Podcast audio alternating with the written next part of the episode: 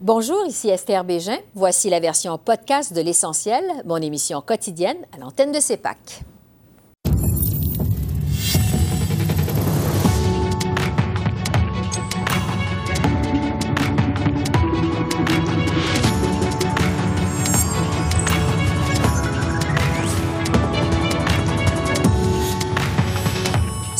Le chef conservateur dépose son plan de lutte contre les changements climatiques et promet d'adopter son propre système de tarification du carbone.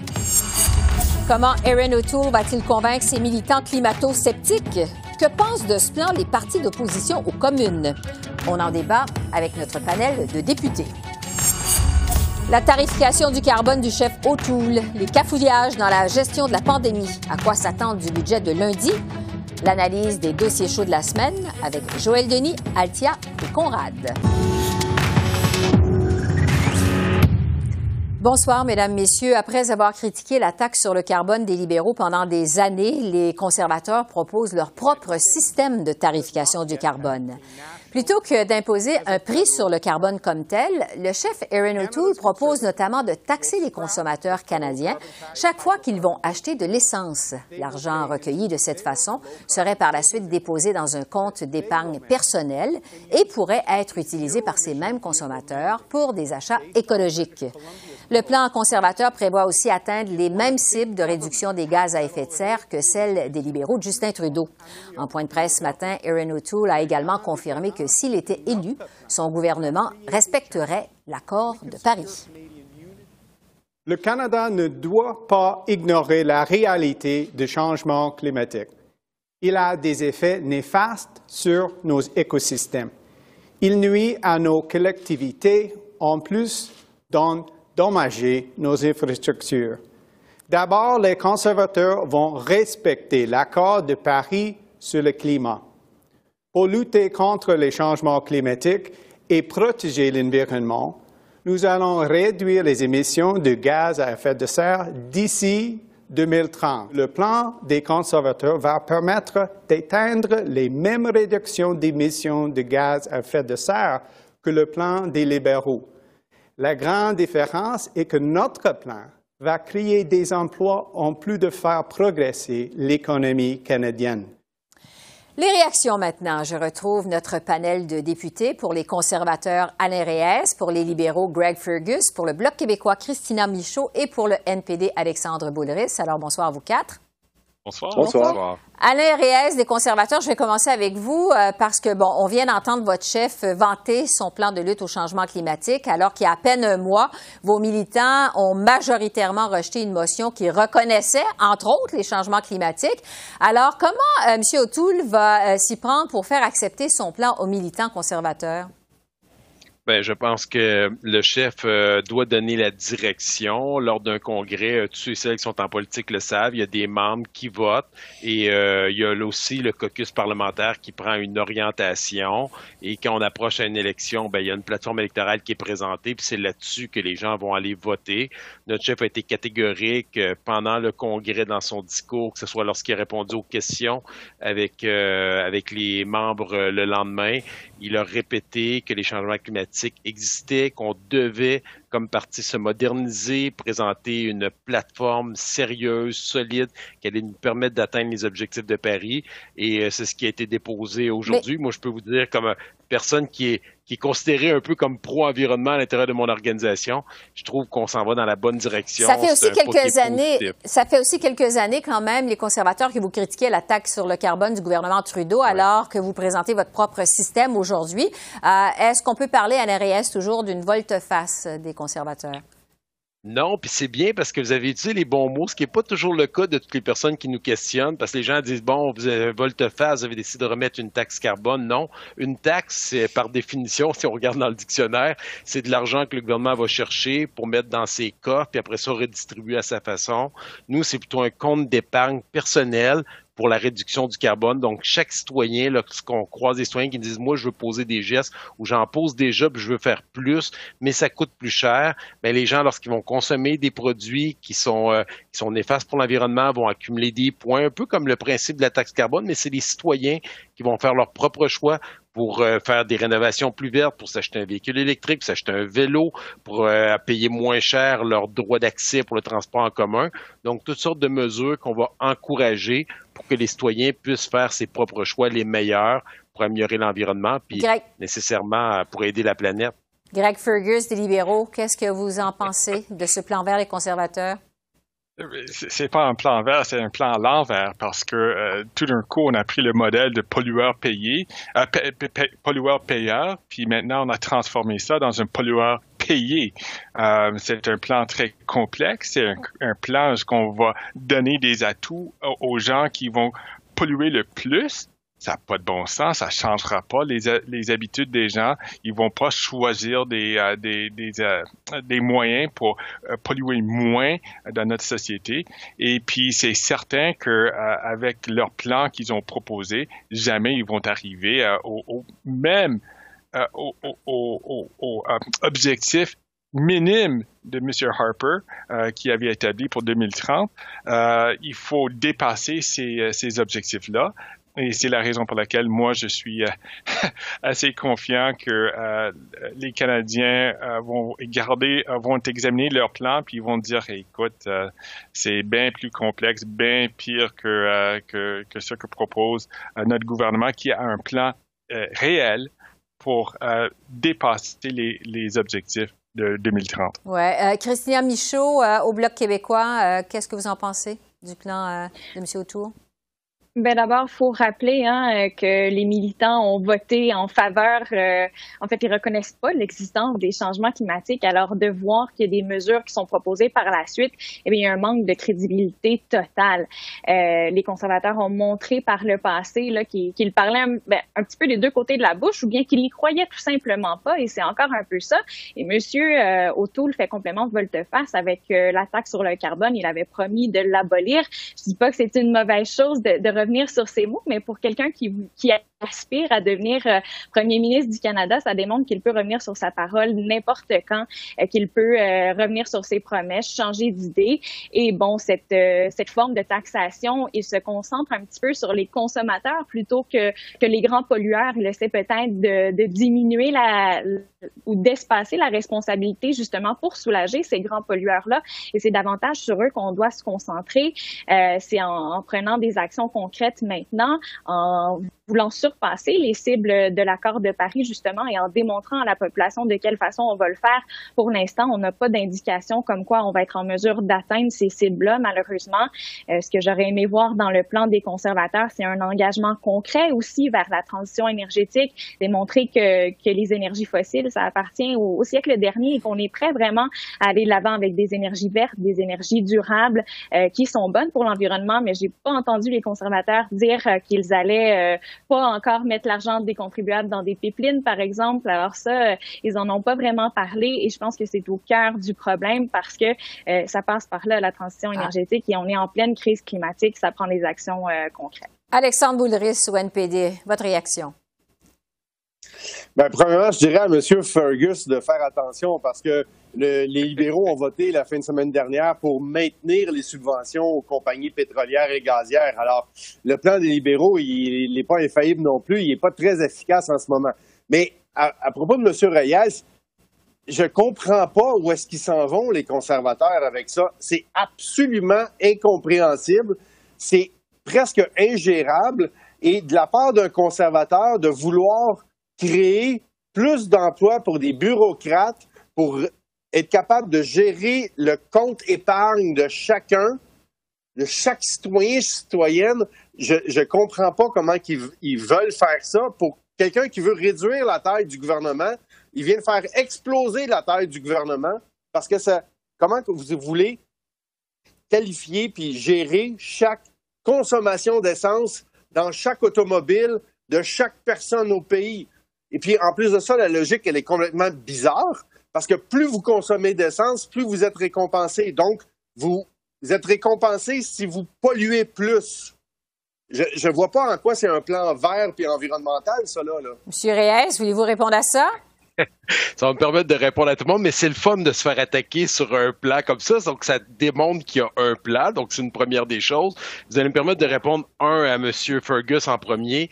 Euh, la firme qui a évalué ce plan-là nous a dit qu'on pourrait atteindre les mêmes cibles que les libéraux atteignent présentement, qui sont les cibles de Paris 2030, qui critiquent les cycles de Stephen Harper, qui sont les mêmes que les libéraux ont utilisés dans leur euh, planification depuis six ans. Je trouve ça assez spécial. Donc, c'est la même firme en plus qui évalue le gouvernement de la Colombie-Britannique, qui est celui qui est le plus avancé de toutes les provinces au Canada. C'est la même firme qui a fait l'analyse du propre gouvernement libéral présentement. Donc, je pense que c'est assez crédible comme analyse.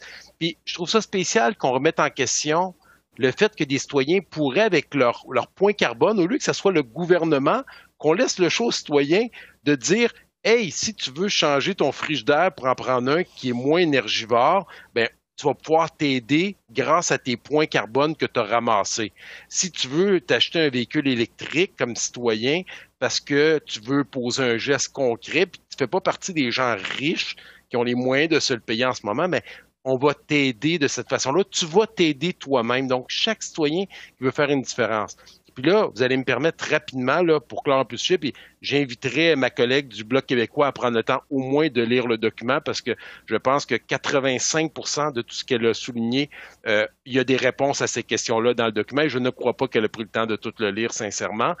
Et euh, j'ai dit, il y a d'autres éléments aussi. Donc, c'est une des sept sections euh, à l'intérieur parce qu'on parle de réduction des émissions industrielles, on s'attaque aux gros pollueurs, on augmente l'utilisation du gaz naturel renouvelable, mise en place d'une norme sur le carburant faible en carbone, augmentation du captage de carbone qui sont les nouvelles technologies utilisées en Europe par plusieurs pays présentement, augmentation du nombre de véhicules à émissions zéro, et tarifs frontaliers sur le carbone, qui est une mesure qui va nous permettre d'éviter de garrocher nos émissions de carbone à l'extérieur par différentes techniques ou de permettre à d'autres pays d'importer euh, des produits qui sont néfastes pour l'environnement. Là, le temps file. À l'arrière, je vais quand même laisser le temps aux autres de répondre. Greg Fergus, quand même, M. Reyes vient de fournir des, arguments qui sont valables. Qu'est-ce que vous répondez? Qu'est-ce que vous voulez répondre à ça?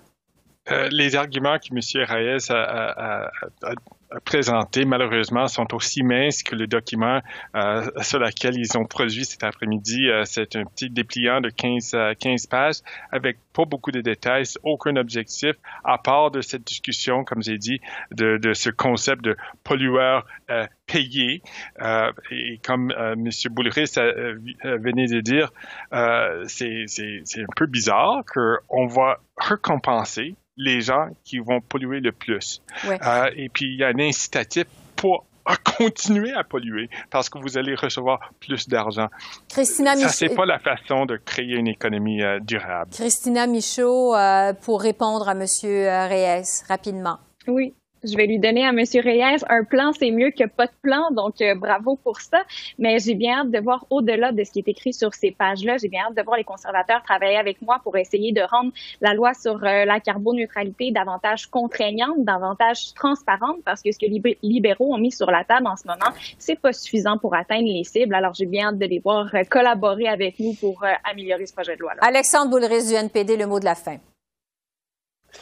Ben, je pense que le, le, plan des, des conservateurs aujourd'hui est euh, inefficace et incompréhensible. Et en plus de ça, ils vont continuer à avoir euh, plus de pipelines, plus d'exploitation pétrolière et gazière. Et c'est pas vraiment une transition énergétique qui nous, rapporte, euh, qui nous rapproche des objectifs de l'accord de Paris. Donc, c'est encore une fois de la poudre aux yeux. Oui, c'est visiblement pas un plan qui fait l'unanimité. En tout cas, Alexandre Boulris, Alain Reyes, Greg Fergus et Christina Michaud. Merci beaucoup. Merci, beaucoup. Bonne soirée. Bonne soirée. C'est euh, là-dessus le moment de retrouver Joël Denis, Altia et Conrad pour l'analyse des euh, sujets chauds de la semaine. Alors, bonsoir à vous trois. Bonsoir, bonsoir. On va commencer justement par le plan euh, du chef conservateur O'Toole pour lutter contre les changements climatiques. Joël Denis, d'abord, vos premières réactions à vous? Ben, ça me paraît un plan qui est un peu plus complexe que ce à quoi on devrait s'attendre de la part des conservateurs. On veut créer un compte d'épargne euh, qui permettrait de mettre de l'argent dans un compte si vous achetez de l'essence. Donc, il n'y a pas beaucoup d'incitatifs, je vous dirais, pour réduire notre consommation euh, de combustible. Donc, évidemment, le plan est fortement critiqué par tous les adversaires et il faudra attendre l'évaluation des groupes environnementaux pour avoir la, vraie mesure. Mais euh, il s'agit quand même d'une volte-à-face des conservateurs parce qu'on va imposer un prix sur le carbone, que ce soit une taxe ou autre, euh, comme vous souhaitez l'appeler les conservateurs. Il va y avoir un prix sur le carbone. Et donc, le débat est clos à ce sujet-là. La meilleure façon de lutter contre les changements climatiques, c'est d'imposer un prix sur le carbone. Tous les partis politiques maintenant euh, nagent dans la même direction. Oui. Altia, est-ce que vous pensez que ça va être difficile pour M. O'Toole de faire passer son plan auprès de ses militants qui sont climato-sceptiques?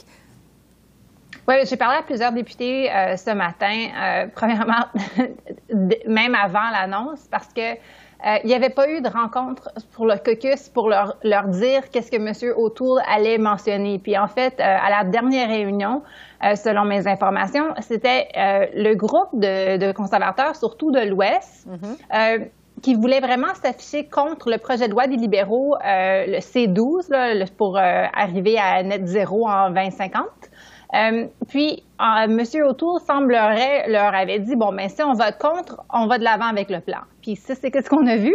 Euh, ils étaient absolument surpris. Il y a un député qui m'a envoyé un message me disant il y a combien de discours est-ce que j'ai donné disant qu'on était contre la taxe sur le carbone?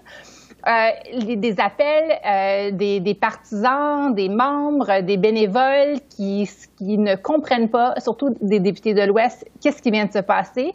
Et puis, euh, il y a une, une, inquiétude dans le caucus qu'il y a beaucoup des membres qui vont euh, se ranger derrière Jay Hill et le parti euh, Maverick. Je ne sais pas si c'est vraiment peut-être juste les émotions qui sont un petit peu très fortes la première journée, puis ça va se calmer.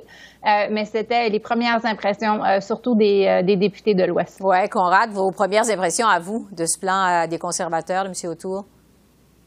Oui, mais ceux qui croient que les partis conservateurs pouvaient faire la prochaine campagne électorale sans avoir mis un prix sur le carbone vivent sur une autre planète. Parce que euh, le, c'est devenu euh, euh, l'ironie du sort que les conservateurs qui étaient les premiers à proposer un prix sur le carbone comme étant la façon la plus efficace de réduire les émissions et sont devenus euh, totalement contre cette idée dès que les libéraux en ont fait leur cheval de bataille. Et euh, moi, quand j'ai entendu euh, pour la première fois le plan de M. Euh, Autour, j'ai pensé que c'était une patente, cette, cette compte d'épargne. Mais plus j'y pense, je pense que pour le commun des mortels, ça pourrait avoir un certain intérêt de mettre de côté des sommes qui vont être consacrées euh, dans l'avenir à l'achat des produits verts. Euh, parce que là, là, c'est plus concret dans l'esprit des gens que ça rapporte euh, de cette taxe-là. Pour l'instant, euh, c'est des vases communicants avec euh, le plan des libéraux. Donc, je crois que cette, ce plan-là est, mettons, vendable. Euh, mais euh, et pour ceux qui sont dans le caucus qui sont pas contents avec euh, le prix sur le carbone, mais là là ils vivent carrément sur une autre planète et ils peuvent aller avec Jay Hill, mais il y aura pas beaucoup d'entre eux qui qui qui vont faire ça. Ouais, Joël Denis, juste pour conclure là-dessus, parce qu'on vous a entendu rire quand Conrad a parlé de patente, qu'est-ce que vous voulez ben, réagir à ça? c'est sorti un peu de nulle part. Il n'y a pas d'exemple de, ailleurs dans le monde d'une tel, telle mesure d'un compte d'épargne. Si vous faites le plein, vous avez des sous qui vont dans un compte d'épargne. Donc, est-ce qu'on peut dire que c'est innovateur ou c'est complètement une, patente, comme aime le dire euh, euh, Conrad? Maintenant, le risque court, M. Euh, Autour, c'est justement, il veut pouvoir vendre cette salade dans l'est du pays, en Ontario, au Québec, mais va-t-il pouvoir conserver ses appuis dans l'ouest? Est-ce que ses supporters traditionnels vont l'abandonner euh, parce qu'il fait ce tel virage? Ça reste à voir, mais les prochains sondages risquent d'être très intéressants. Et euh, on, voit déjà que les partis adverses, le Parti libéral, le Bloc québécois et même le NPD sont en train de démolir ce plan. Donc, euh, mais enfin, ça donne un peu plus de crédibilité aux conservateurs. On reconnaît, au moins au niveau du chef, que c'est réel, les changements climatiques, il faut y s'y attaquer. Et la meilleure façon de le faire, ben, c'est un prix sur le carbone. Bon. oui. Euh, oui, allez-y. C'est juste euh, très, très vitement. Euh, le plan, il est très brillant d'une certaine manière. Premièrement, les partis d'opposition allaient critiquer, même s'ils aimaient beaucoup ce qu'il y avait dans, dans, le plan. Ça, c'est pour acquis. Mais il y a beaucoup de, gens, de fermiers, de gens qui vivent euh, dans les endroits ruraux, qui se trouvent à un désavantage avec le programme du Parti libéral, du gouvernement à l'instant, dans ce qu'ils reçoivent peu d'argent euh, qui, euh, qui dépensent. Alors, les gens qui vivent comme au centre ville comme moi, qui n'ont pas de voiture, qui ne... Ben, maintenant, on, on prend plus d'avion aussi. Moi, je reçois plus que je paye. Mais eux, ils payent beaucoup plus qu'ils reçoivent. Puis dans, dans le, plan du Parti conservateur, les gens vont recevoir qu'est-ce qu'ils ont payé. Alors, ça peut être quand même euh, une, euh, un programme de démarcation entre les deux partis politiques. Euh, puis je dirais l'autre chose, c'est que par contre, les conservateurs qui vont critiquer que le gros gouvernement nous dit comment qu'on devrait dépenser notre argent et sur quoi, euh, ça peut-être, par contre, ça pourrait les, nuire. Bon, le temps file. Je veux vous entendre sur d'autres sujets, notamment sur la gestion de la pandémie euh, par les provinces, alors que la troisième vague euh, prend de l'ampleur. bon, record de cas ce jeudi en Ontario, hausse des hospitalisations. Conrad, d'abord, est-ce que qu'est-ce qu'on doit penser du cafouillage du gouvernement Legault autour du port du masque à l'extérieur cette semaine? Mais je pense que c'est l'illustration qui cherche euh, une façon d'avoir l'impression de faire quelque chose. Mm-hmm. Parce que là, là si, si vous voulez être vraiment efficace, euh, pour stopper la troisième vague. C'est une fermeture au complet de l'économie, comme on l'avait fait l'an dernier. Il faut fermer les usines, il faut fermer les entrepôts, parce que c'est là où les infections ont lieu.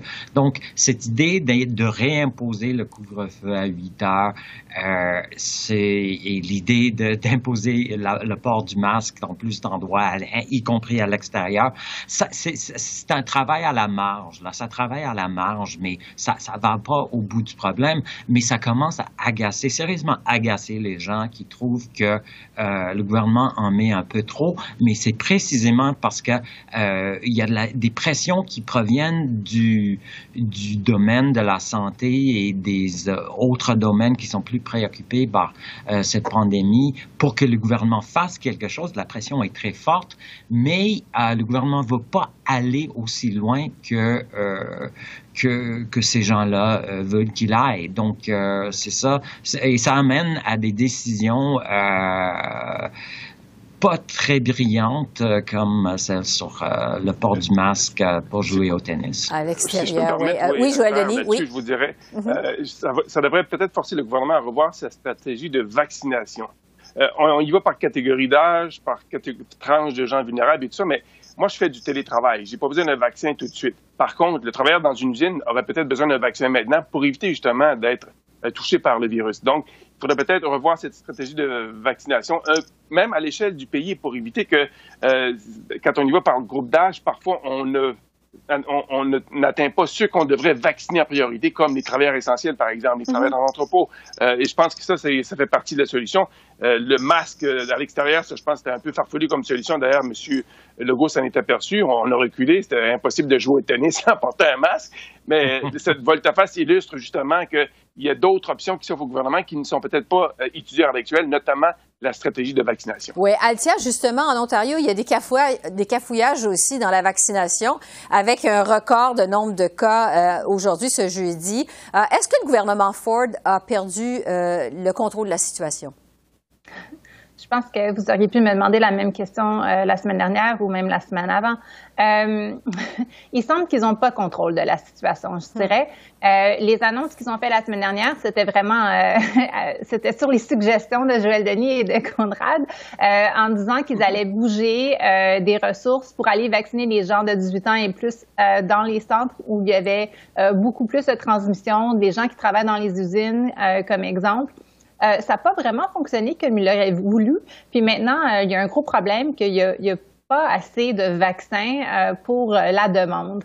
Euh, puis il y a un autre problème en plus, c'est tout le débat autour des vaccins AstraZeneca il y a beaucoup de gens qui peuvent avoir des rendez-vous, mais qui ne veulent pas prendre de rendez-vous parce qu'ils ont trop peur euh, mm-hmm. des, conséquences néfastes. Mais on a vu euh, en Ontario, pour revenir à, votre point au début, euh, maintenant, les jeunes étudiants ne vont plus à l'école, ils vont faire l'école à la maison. le cabinet de M. Ford se rencontre encore une fois pour nous indiquer qu'il va peut-être avoir d'autres mesures additionnelles, mais la province, elle est pas mal rendu euh, au même euh, lockdown qu'on avait euh, au mois de mars en 2020. Oui, quand la pandémie a, commencé au tout début. exact. Bon, la pandémie qui va probablement très certainement être au cœur du budget qui va être présenté lundi par la ministre Chrysler Freeland. Évidemment, il y a énormément d'attentes sur ce budget-là. Il faut dire que ça fait quand même deux ans qu'on n'a pas eu de budget au Canada. On va avoir l'occasion de s'en reparler la semaine prochaine. On va l'analyser. Euh, Conrad, d'abord, vous vous attendez à quoi dans ce budget? Qu'est-ce que vous allez regarder particulièrement? Des garderies. Mm. Parce qu'il a certainement laissé entendre, la ministre aussi, euh, Freeland, a laissé entendre que ça va être au centre de, du plan. Je pense que je suis pas à Ottawa comme vous autres, donc euh, vous avez peut-être plus des inside track euh, sur euh, ce qui est prioritaire. Mais pour moi, évidemment, avec mon background comme euh, journaliste économique, moi, je vais, je veux voir un plan crédible pour et des prévisions qui ont de l'allure pour euh, qui, qui vont tenir la route, même si on travaille dans une, une période encore avec beaucoup d'incertitudes. Mais euh, on va voir ce que euh, la ministre va faire pour rassurer les gens que les dépenses de cette année sont sont pas le début d'une tendance à long terme, euh, et qu'elle euh, elle, est sérieuse quand elle dit que euh, on va s'assurer que la dette ne n'augmente pas plus vite que le taux de croissance de l'économie. Altia, qu'est-ce que vous allez surveiller particulièrement dans ce budget lundi? ben, je dirais J'aimerais savoir si les programmes qui vont annoncer, comme les garderies, donc on a mentionné, si ça va être des gros programmes qui vont durer euh, pendant les prochaines, euh, la prochaine décennie, ou si on regarde vraiment dans le 70 à 100 milliards de dollars que Mme Freeland avait indiqué qu'elle était prête à dépenser comme stimulus euh, au mois de novembre, si on va voir des programmes de courte durée.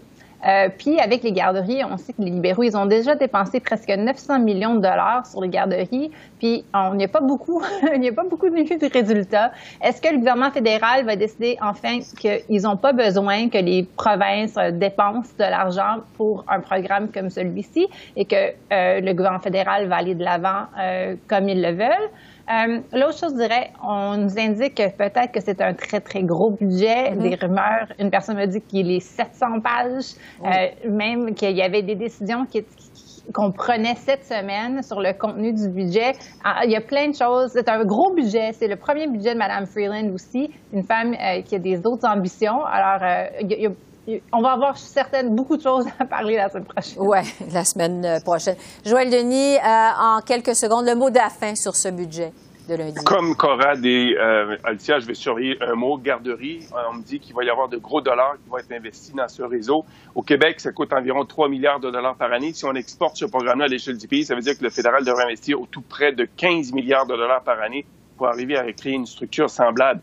Ça veut dire aussi que des gros dollars vont aussi aboutir dans les coffres du gouvernement du Québec parce qu'il y aura un transfert. Il existe déjà un programme au Québec donc, il y, aura un ministre en particulier qui va surveiller ça de très près au Québec en ce lundi. C'est le ministre des Finances du Québec qui pourrait peut-être recevoir des chèques d'Ottawa parce que le programme existe déjà au Québec. Joël Denis, Altia, Conrad, merci beaucoup. On se retrouve donc jeudi prochain pour, entre autres, analyser ce budget euh, qui est très euh, attendu. D'ici là, euh, portez-vous bien. Merci. À vous aussi. Merci, bon week-end. Bye-bye. En terminant, un mot pour vous dire qu'Ottawa et Québec se sont finalement entendus sur le financement de la station du réseau Express métropolitain qui doit permettre de relier le centre-ville de la métropole à l'aéroport Montréal-Trudeau. Un accord est intervenu entre les deux paliers de gouvernement à propos de ce projet d'environ 600 millions de dollars. Le montage financier prévoit entre autres un prêt de 300 millions en provenance de la Banque de l'infrastructure du Canada. Alors voilà, c'est comme ça qu'on a vu l'essentiel de l'actualité de ce jeudi 15 avril sur la colline parlementaire à Ottawa. Esther Bégin qui vous remercie d'être à l'antenne de CEPAC, la chaîne d'affaires publiques par câble. Je vous souhaite une excellente fin de soirée et à demain. Et d'ici là, continuez à prendre soin de vous. Au revoir.